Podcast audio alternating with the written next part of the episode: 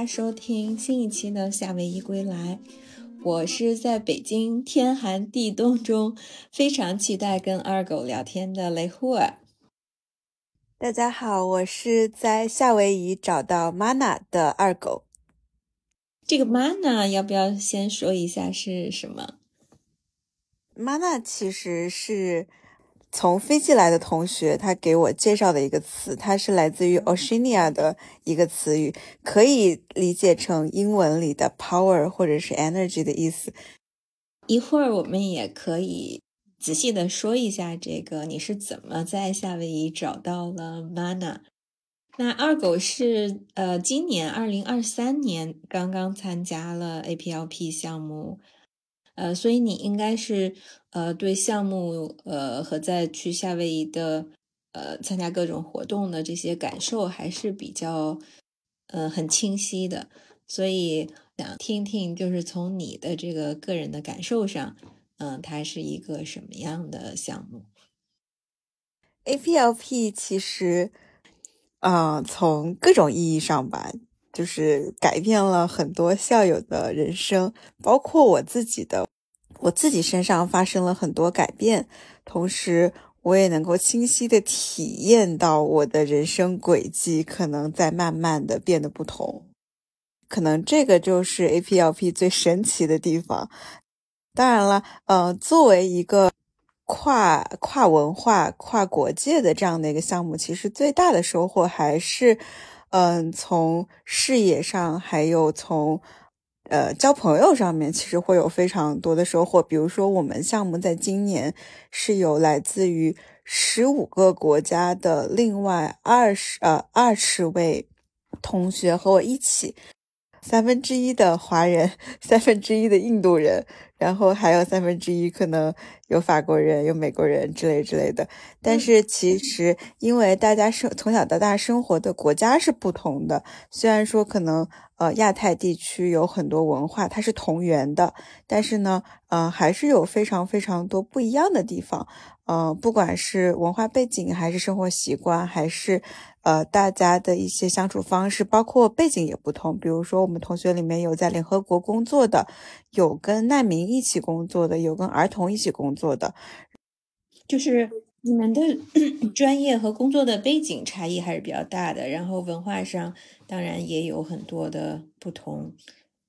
对，所以就是整个体验非常的好。然后，呃，这些朋友其实。我们现在就就除了我个人很致力于在上海保持我的 Hawaiian vibe，其实我们朋友、我们同学之间也呃组织一起去旅行，然后平时基本上每天都在聊天，然后还有因为我现在在申请 PhD 嘛，所以其实还有战友跟我一起在申请 PhD，所以就是联系非常非常的紧密。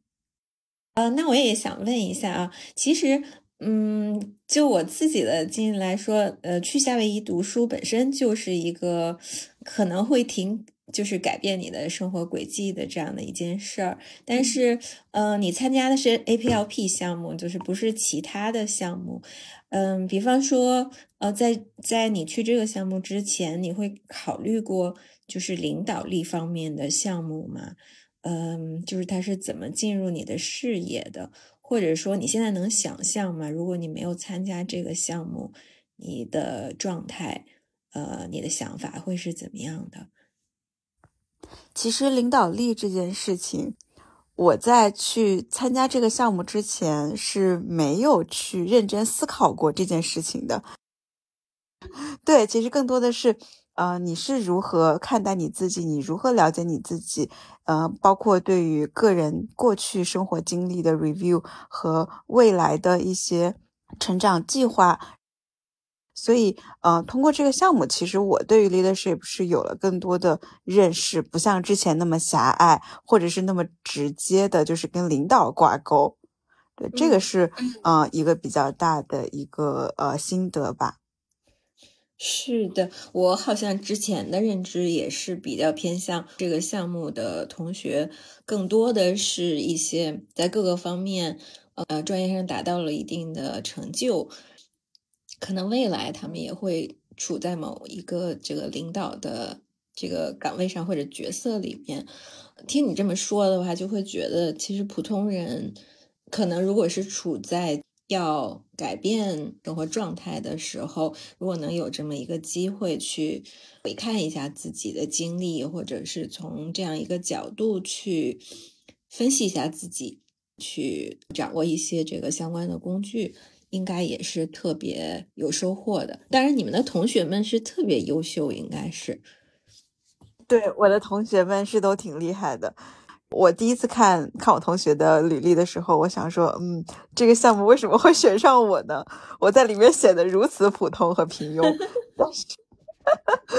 对，就是真的挺厉害的，各个国家、各个领域的有着杰出贡献的佼佼者吧。真的。那他们的年龄层大概是什么样的？是跟你年龄相仿的人吗？嗯，其实跨度比较大，因为 APLP 它有一个呃 requirement，就是至少是有五年的工作经验。然后我在去年，嗯，因为我的因为我是今年去的，但是我是去年秋天申请的。我在申请的时候，其实我是刚刚满五年的呃工作时间，然后所以我在里面是呃算是最年轻的一个年龄梯度，因为它是分了很多年龄层，比如说可能有。嗯，四十到五十有一些同学，然后三十到四十有一些，可能会比较集中在三十到四十，因为平因为平平均年龄是在三十四还是三十五岁，感觉这个年龄层就是应该是呃又特别充满活力和干劲儿，然后同时又已经有了一定的阅历和工作经验的积累。然后就像你说的，大家都在从方方面面的呃领域当中来，所以可能会看到很多不同的那个样本，是吧？那你们的那个男生女生的比例是比较平均的吗？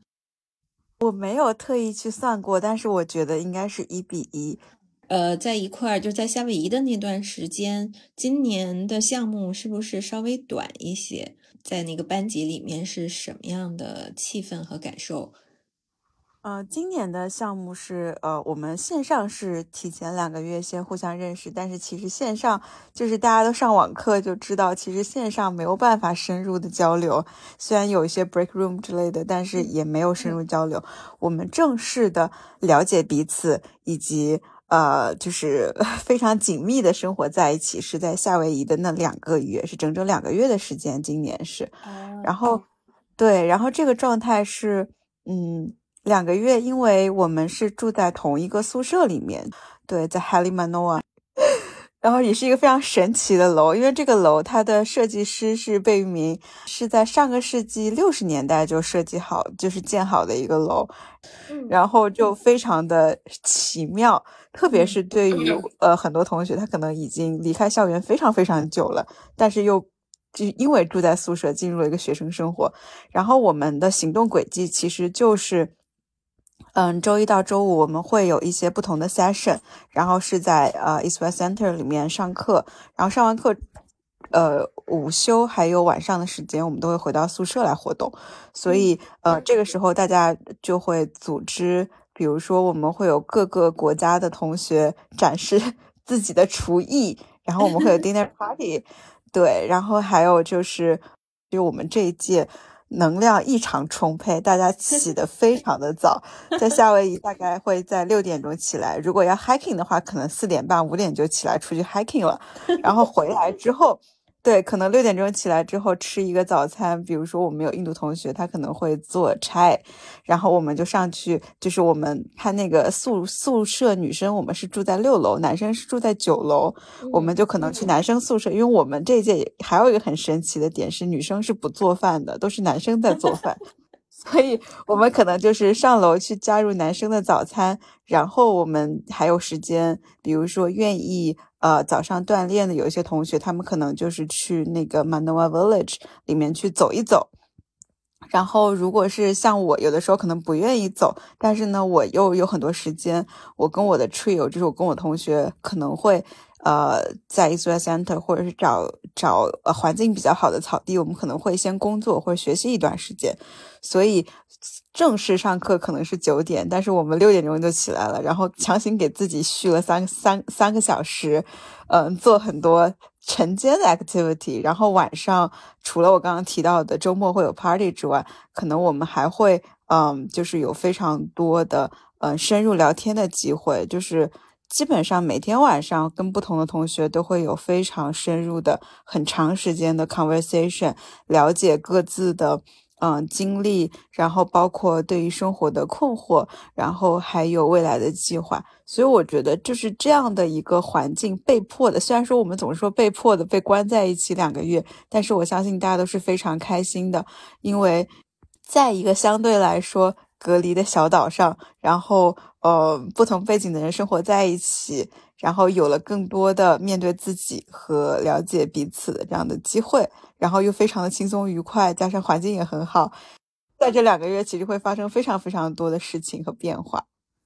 你们有可能是因为时间比较短，你们的集体生活好像那个占比会更大一些。就像听你说，这个早上你们也会一块活动，上课之前的这个时间。呃，课下好像也是在一起比较，就感觉好像有一点儿就同吃同住的那种感觉。确实是时间比较短，因为这个项目在一开始是一年，后面缩到半年，然后还有一些呃，就是出国旅行，比如说大家一起从夏威夷到泰国或者是到印度这样的机会。但是我们其实这两个月就一直在夏威夷，中间有一个月的。呃，field trip 是到从从 Honolulu 到 Big Island 到大岛上，然后其实也没有任何的嗯可以在国际间移动的这样的一个机会，所以我们确实是很像一个夏令营，特别是我们在大岛上，你刚刚提到的集体生活，我们在在 Manoa 的时候其实是可以就是以小组为单位来活动的，但是在大岛上真的就是纯纯的集体活动，在大岛上是多久呢？大岛上只有一个星期，只有一周的时间。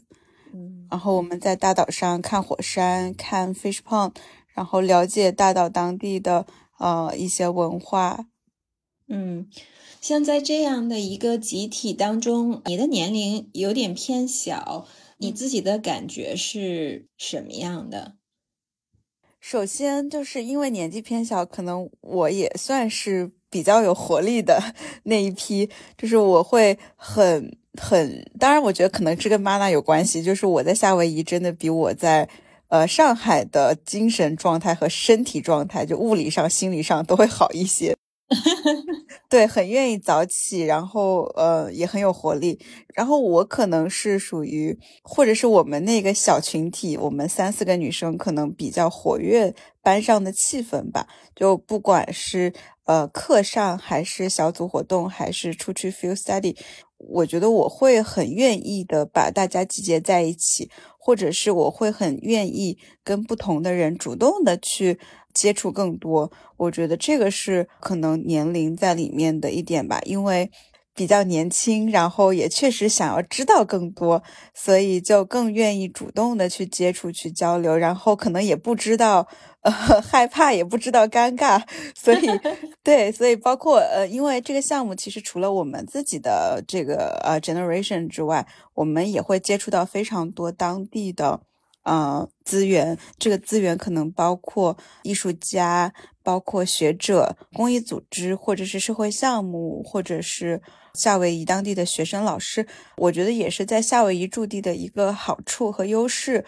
在这个过程里面，也正是因为有这样的机会，其实我们之前的就是通过我们老师的 feedback，其实我们之前的 generation 也没有这样做过，但是我们这一届就很勇，就是我们跟当地一些非常知名的名人和艺术家，其实都有一些很强的个人连接，包括我们会去人家家里吃饭，还有我们参加呃周末他们组织的呃志愿活动，比如说种椰子树之类的，然后还有很多嗯一起。做艺术作品，还有一些跟当地的呃一些，比如比如说我有个同学，他是呃一个建筑师，他跟当地的呃 China Town 的翻新计划也去做分享，就是我们就是很勇的去拓展了很多项目以外的事业 和资源，所以这个也是我觉得是可能年龄层带来的优势吧，就是更愿意去打破自己的边界，然后做很多尝试。这个跟你的个性有关系吗？就是比较放得开，比较呃喜欢社交，是跟这种性格，或是跟你的呃工作经历会有关系吗？可能也是有关系的，就是呃，因为因为我一直是在做 branding 相关的工作，所以社交肯定是我工作的一部分，这个这个这个是一定的。然后再就是，嗯，我觉得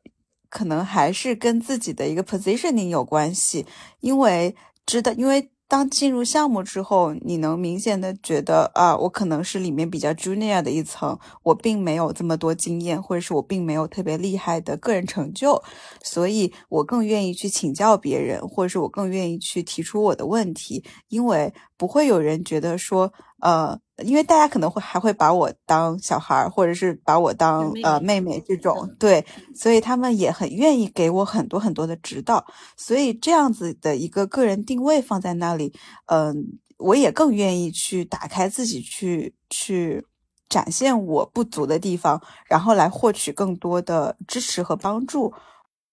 我会感觉就是你能够比较把自己打开，还是。你自己的这个心态是比较比较好、比较稳的。另外就是，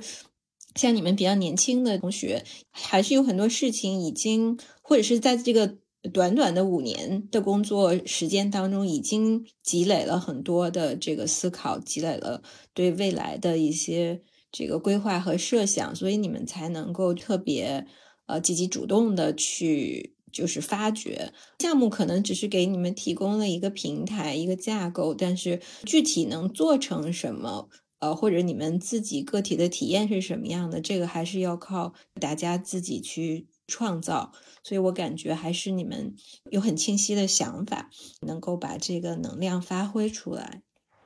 我感觉是这样。我想问。夏威夷会带给你某些特别的感受吗？或者是说，比如说你在英国读书的时候，对那个地方也会有比较深的感情吧？会有什么不一样吗？还是非常非常不一样的，英国。其实我有个很明显的特点，是我生活过的城市，其实我都会非常的热爱。我不知道是我比较幸运，就是我生活的城市都带给我很好的体验，还是说可能就是我的心态比较好。那英国跟夏威夷最大的不同是，英国在英国的时候，因为呃英国的气候条件大家也都知道，英国的整个它人与人之间的这种嗯距离感，我倒。并不一定觉得是冷漠，他可能就是人跟人之间的一个非常礼貌的、客气的这样的距离感，会让你的对个人的关注更强烈。就比如说，可能我有非常非常多的时间独处，我在英国生活的时候，那当然一个是，嗯，大家人跟人之间其实并不会那么的。洋溢和热情，再就是英国那个地方，它一直下雨或者是一直阴天，然后冬天的日照非常的短，可能下午三点天就黑了。夏天当然不一样，但夏天时间又非常的短，所以在英国的整个时间是会有一点点压抑的感觉。但是我其实当时在英国的时候，我很享受那种压抑的感觉，因为我觉得它其实是一个我面对自己内心深处的这种负能量也好，这种 dark side。也好，可以有很多时间在自己的房间一个人去消化自己的这样一个过程，这是我很喜欢英国的地方。然后有的时候人跟人之间的疏离感，其实会让我觉得很舒适，不用花很多时间去跟人交流。虽然说我不是一个完完全全的 I 人，我其实是我们现在不是很流行 MBTI 嘛，E 跟 I。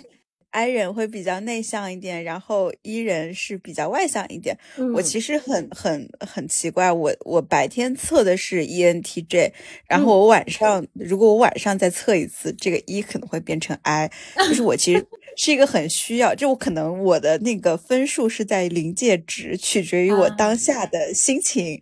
或者是我当下的一个状态。所以其实我并不是一个完完全全外向的人，虽然是因为工作需要，我有很多社交需求，但是我也很享受自己的时间。在英国的，嗯，这种体验是我很喜欢的，我不用强行的去把自己放在一个 community 里面。我只要关注我自己的生活，我不打扰任何人就可以了。但是夏威夷它就是一个 大的 community，就是你必须要呃呃深度的参与到这个环境里面。这个环境可能是我们 APLP 的集体，可能是夏威夷整个的一个人文环境，然后甚至是自然，这个是非常非常不一样的体验。是的，是的。我在夏威夷读书的时候，去美国大陆上面假期的时候，就会感觉感受和氛围上差别是很大的。另外，东方中心它的那个文化上面，整个是非常打开的，介绍的活动呀，那个 orientation 就会希望大家能够更放松下来，然后更把自己打开一些，很着力的去促进大家的这种。这种非正式的互动和交流，我感觉就对自己的性格的发展还是影响非常大的。加上气候也非常的不一样，气候非常宜人。对，因为我在英国的城市是利兹，然后它是在嗯，它是在约克郡，West Yorkshire，它是一个什么地方呢？就是。如果大家读过那个《呼啸山庄》，会知道，就是靠靠靠那一块儿，大概火车半个小时就到了。会有很大风，然后会有很萧索的感觉，整个的那个颜色就是雾霾色的，就是带给我的这种印象。但是夏威夷就是非常非常的海洋。我刚到夏威夷的时候，我就觉得很舒服。用我另外一个朋友的话讲，就是感觉到了一个可以给我开光的地方。气候，还有植物，还有海洋带给我的那种能量，是我能够从我的身体和物理上能够感受到的。就是我感觉我身体有变好，这个可能就是所谓开光的效果。也是因为觉得很舒适，所以我在一开始就每天中午午休的时候，我就在草地上睡觉，就这样睡了整整两个月。是你自己吗？还是跟同学一块儿？一开始是我自己，后来有了越来越多的人加入我，就是大家都知道我喜欢 在草地上睡觉，然后如果中午比如说天气好的时候，他们也愿意就在我旁边聊天，或者是跟我一起躺下这种。我们除了上课之外，我们还有一些体验，比如说我们每周二会在 Burns Hall 后面的草地上上 Hula Class，就是学那个夏威夷草裙舞，然后那会儿开始。就是光脚，光脚这个事情，可能我当时就是在夏威夷太习惯光脚了。我后面回上海，我干嘛就把鞋脱了，不然就穿，不然对，不然就穿拖鞋，就是特别的适应光脚的生活。然后你光脚走在路上，不管是草地还是路面，还是沙滩，还是土地，其实，在夏威夷你都能够感觉到很强烈的跟自然的关系。嗯。你和 Kiko，你们俩都聊到的，就是说跟自然的这种非常非常奇妙的那种连接。那我们说说你的学习和事业发展的一个过程，也许可以从中了解到这个 APLP 的项目在你的生活里边是起到了一个什么样的角色，是不是正好是连接了不同的阶段？嗯，我觉得还是这跟我们刚刚提到的呃，life changing journey 其实有关系的。就是我我们在很多深入聊天的机会，其实包括我跟我们项目的老师 Philip 也有聊到说，其实我发现我们班的每一个人到这里来，大家的生活里其实都是有 dilemma 的，就是可能这个 dilemma 或多或少的。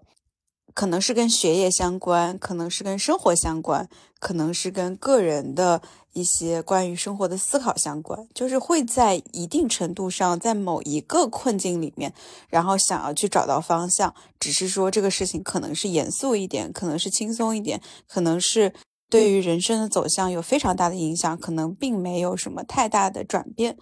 所以，就是对于我来说，APLP 它其实对于我的时间节点是我去年开始 gap，我去年辞掉工作之后准备申请 PhD。当然，在申请 PhD 的过程里面，我也一直在工作。我当时最开始申请 APLP 的时候，其实我刚刚开始 gap 的时候，我就说那就找点项目去参与一下，因为很多年没有出去了，同时也想看一看。现在这个世界在发生什么，或者其他人在做什么，所以就申请了 APLP。还有一个非常重要的原因，就是特别想去啊夏威夷。如果说一定要有一个短期的项目，那当然是在一个呃最美或者是最舒服的地方去。所以这是我申请 APLP 的初衷。但是呢，我我到了呃夏威夷，或者是到了这个项目里面参与进去之后，我其实有更多想要跟自己的。人生轨迹相关的答案，想要去探索出来，这个可能是我自自我的 reflection 的一部分，然后也有可能是可以跟学生、同学、老师互动得到的一些结论。那对于我来说，我想申请的，呃，我的学术背景一直是媒体产业和传播学，我的职业发展比较多元。就是我的学生时代，我从大二就开始创业，然后我的学生时代的呃实习还有创业项目，其实都是围绕媒体和内容创作展开的。但是我后面就是我从英国回来之后，我的工作又是 marketing 和 branding，所以其实我的整个就是可以说我这个人身上有非常非常多的东西，这个东西它好像又有很强的关联性，但是又。并不完全是聚焦在某一个领域，是完完全全没有任何改变。所以，其实，在 APLP 的时候，我很想来回顾我自己过去的，不管是 academic journey 也好，还是我的 professional journey 也好，我其实是想去找到一个框架吧。就是我未来可以持续的进行个人发展的一个框架，比如说我的学术方向是继续保持在 communication 这一块，还是说我可以尝试一下呃 marketing 的学术方面的深造，然后在职业发展上，我有没有可能把我的学术成果跟我的呃职业成果进行一个融合？其实我在夏威夷的时候，我想了很多很多这样的问题。除了我自己之外，其实我们很多同学他也都遇到这样的情况。比如说，他可能是刚刚工作准备，或者是工作不是很顺利，想要去继续读书，或者是说在在一个职业倦怠期里面，比如说工作了十年、十五年之后，在一个职业倦怠期里面，想要去尝试更多新的方向，或者想要换一个地方工作，大家都在这样的一个状态里面。所以我觉得 APLP 本身是一个。也有可能是我们这个项目设置有非常非常多让你去 self reflect 的机会，就有非常非常多作业是关于 reflection 的，所以慢慢的在这个过程里面，我就开始去厘清。我到底想做什么？比如说我的研究，我想做什么？我的工作，我想做什么？或者是我到底做什么能够让我保持一个非常稳定的收入？或者是说能让我的事业在几年之内，或者是在某一个阶段能够更上一层楼？所以其实这一块是是我觉得通过这个项目，我对自己的个人发展有更清晰的一个认识。那你觉得就是说在夏威夷感受到的这些，或者是让你。受到触动的这些东西，将来能够对你在国内的这种做品牌方面的工作会有什么帮助或者连接吗？其实，在夏威夷之前，我做的工作更多的是偏向于消费品，就是因为在上海嘛。关于消费品牌这一块儿，特别是过去几年电商发展比较好的时候，其实大家的工作节奏都很快。就是非常非常快的，就有新的产品、新的品牌、新的行业、新的项目。那嗯，夏威夷给我的呃职业发展上带来的改变，就是我还是很想做一些跟文化、跟传统、跟传承相关的事业。能问问你在你的这个工作领域，就是品牌的这一个方面，你的工作内容大概是什么样的？工作节奏会很紧张吗？在这个工作里面，呃，你有很喜欢的部分，或者有没有什么不喜欢的地方？其实我觉得 branding 的工作一直都是可能很多年轻女生会会有一些向往的吧，就是感觉非常的光鲜，可以一直参加很受关注的一些活动，然后可能会跟明星、跟网红有很深入的合作，所以看起来是非常可以说是光鲜的吧。然后我个人体验其实是觉得，呃，还是会很有趣。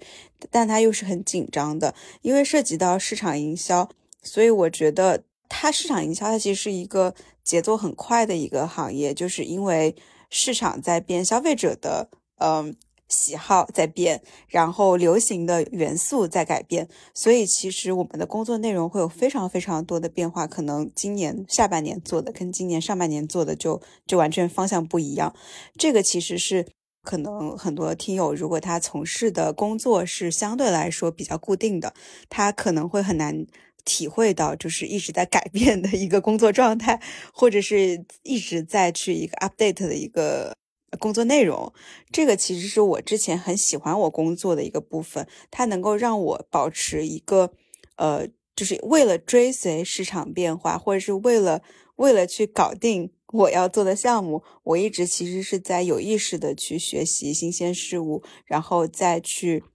丰富自己的视野吧。这也是因为工作需要。就比如说，可能普的，呃，可能可能大部分人，呃，刷公众号或者刷抖音、刷小红书，都是因为打发时间。那可能对于我来说，我去做这些，我去浏览社交媒体内容的时候，或者是我去浏览一些。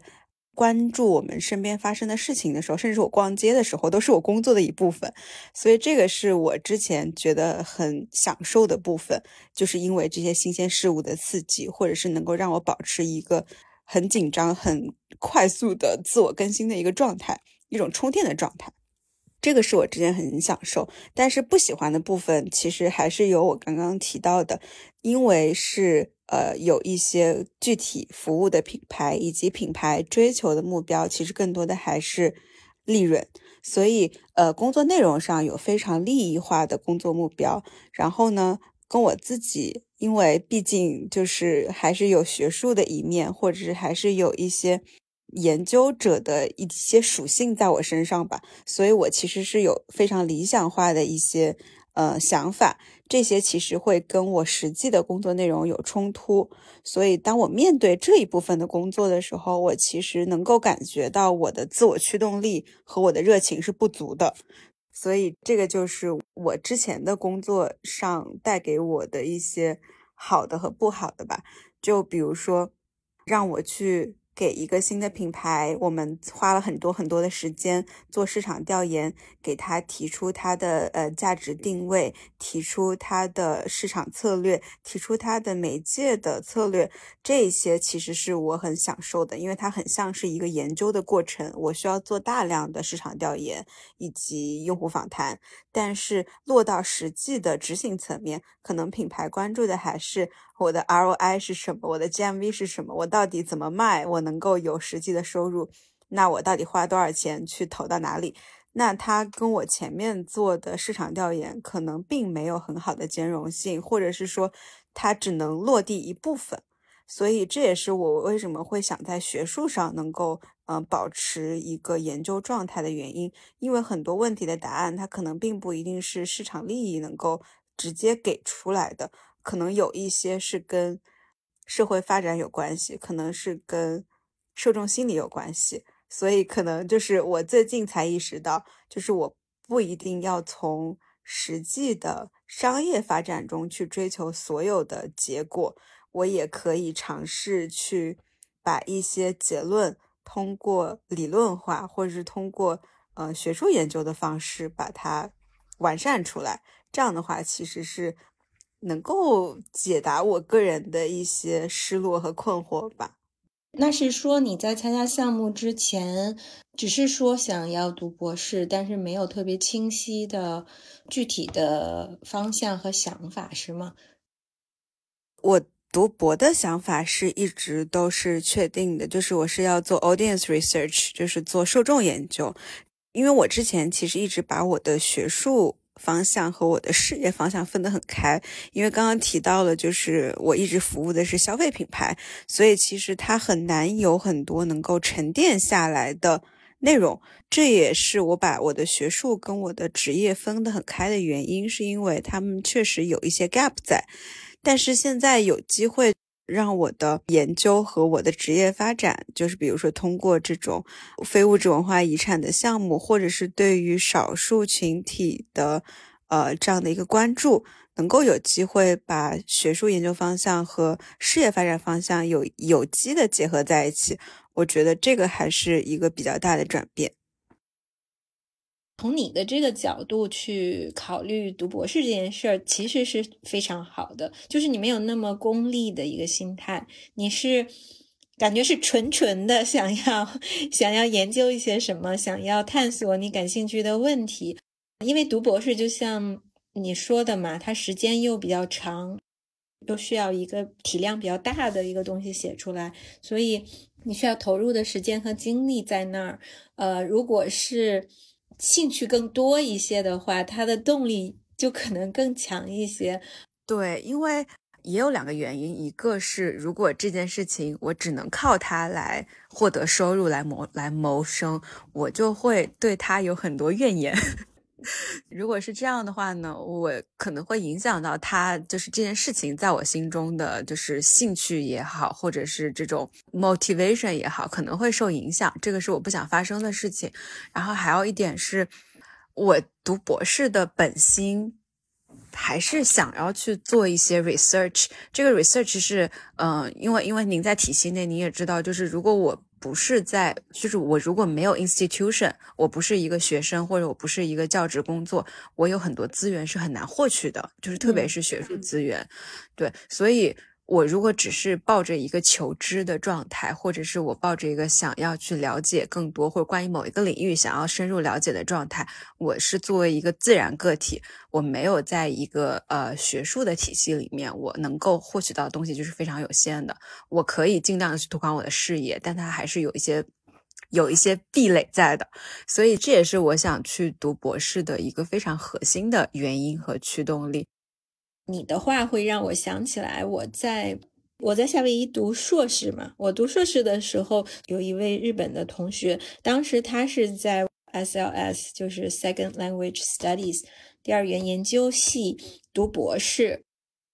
当时他的状态给我挺不一样的感觉，因为那个时候我自己觉得我应该快点把书读完，读完了之后就要回国，然后工作。那个状态是比较紧绷的，嗯，当时他就是要在日本的大学里教书，必须要拿到这个博士，但是他读的状态是不着急的，每天看着他非常从容的在那儿做饭呀，然后他也会去选过了草裙舞的那个课呀，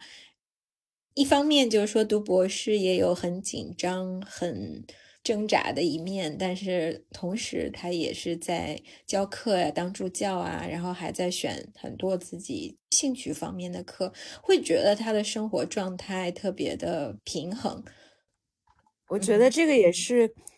我刚刚提到的，有一些还没有打破的枷锁，其实还是会有。印在我们骨子里的感觉就是，你被催促着做很多事情，你需要在这个阶段完成什么，或者是呃，我们在一个高强度竞争的状态下，我们需要在尽量年轻的时候就达到一些什么样的呃，就或者是就完成一些事情，它可能会让我们更有竞争力。这个是我们基因里一直在催促我们去反复的去所谓的卷也好，或者是去。不断的去呃强迫自己去做一些事情也好，或者是在还没有想清楚的时候就已经被推上了一个阶段，我觉得这个是可能很多很多同龄人都在面对的事情吧，或者是可能有好几代人都在面对的事情。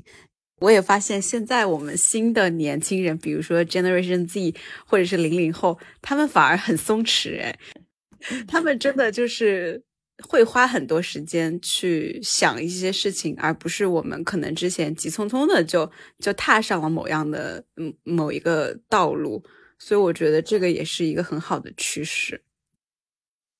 我就是觉得。嗯，现在反过头去看这个学习的阶段，特别是人在年轻的时候，其实最重要的事儿，可能是要搞清楚自己是什么样的一个人，探索自己吧。就是现在回忆我的学生时代，包括我即将进入的学生时代，其实我都很清楚自己在做什么，只是有有。有的时候偶尔还是会觉得遗憾，就是很标准的中国学生思维，还是有的时候会来拷问我自己，我是不是再努力一点，我就能考得更好？其实还是会有这种想法，但是随着年龄的增长，我身上在我青春时代或者是在小一点的时候，花在身花在自己身上的时间，其实慢慢得到了一些体现和印证之后，可能越来越就是这种拷问就越来越少了吧。其实是因为你自己有一个非常非常稳的一个内核，你知道自己要什么，你知道你是什么样的人，不会因为你没有做一些，比如说社会啊、呃老师啊，他们期望你做的一些事情，而去质疑自己、怀疑自己吧。其实我觉得。在我们这一代人的成长环境下，很难就是说我去绝对的稳，或者是我是绝对的知道自己，就是这个内核的相对稳定是一个，其实是一个很痛苦的过程。就是在我们的成长过程之中，其实会有非常非常多来自于外界的影响，这个我相信所有人其实都会经历到，包括现在。但是坚定的。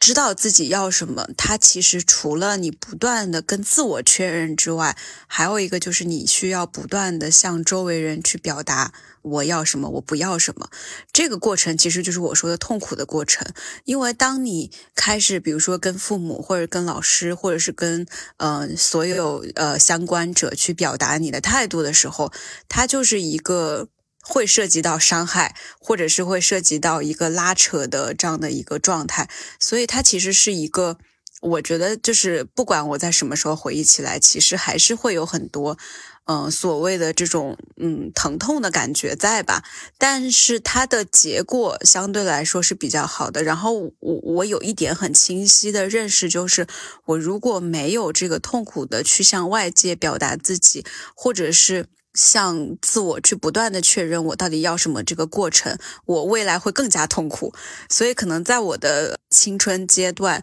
去完成这个痛苦，去很激烈的跟外界去碰撞的时候，当然我比较幸运啊，就是我的学校和我的家庭都是相对来说已经。在当时来说是非常开放的一个环境了，但是依然还是会感受到很多不断的自我确认和向周围表达的这种痛苦，所以我觉得是看是选择长痛还是选择短痛，以及有的时候很可能很多人觉得一旦有有有一些事情稍微困难一些，比如说向外界表达自己，它可能是一个困难的事情，然后可能想到会有多难，或者是想到会有多。痛，那可能就不愿意开始去做了。但是我是一个会不断的去去锻炼自己和锻炼周围的人，锻炼我爸妈，锻炼我周围的人。就是就是我知道，可能有一些事情沟通出来。会有一些嗯伤害，或者会有一些冲击给他们带来。但是无论如何，我如果现在不发生，未来发生的时候，它依然还是会有很大的问题。所以可能在这个过程里面，我就是那种会选择优先，就是表达自己的人。就包括现在，其实，在在我看最近很流行的一个概念，就是呃放过自己，为难别人。这个也也是帮助自己稳定的一个非常呃重要的点吧。当然不说是伤害别人，而是说可能我们勇于表达自我，是吧？对对，我觉得我们还是跟自己相处的时间是最长的。如果说因为外界的很多事情让自己觉得很难受的话，那不如我们早点开始放过自己，折磨别人。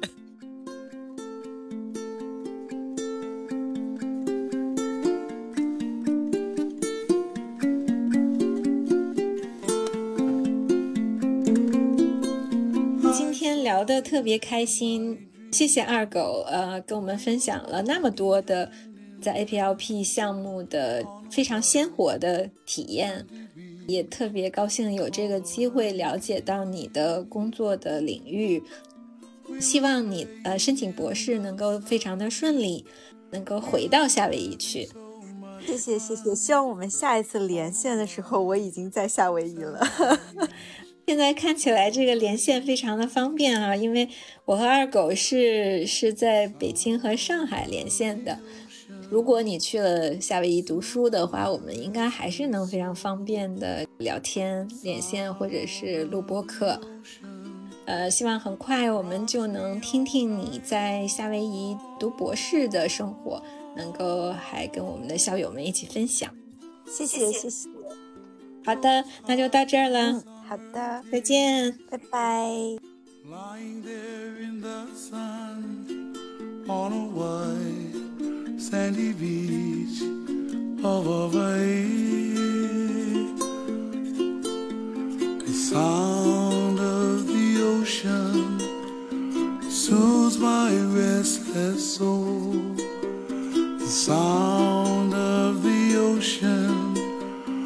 rocks me all night long.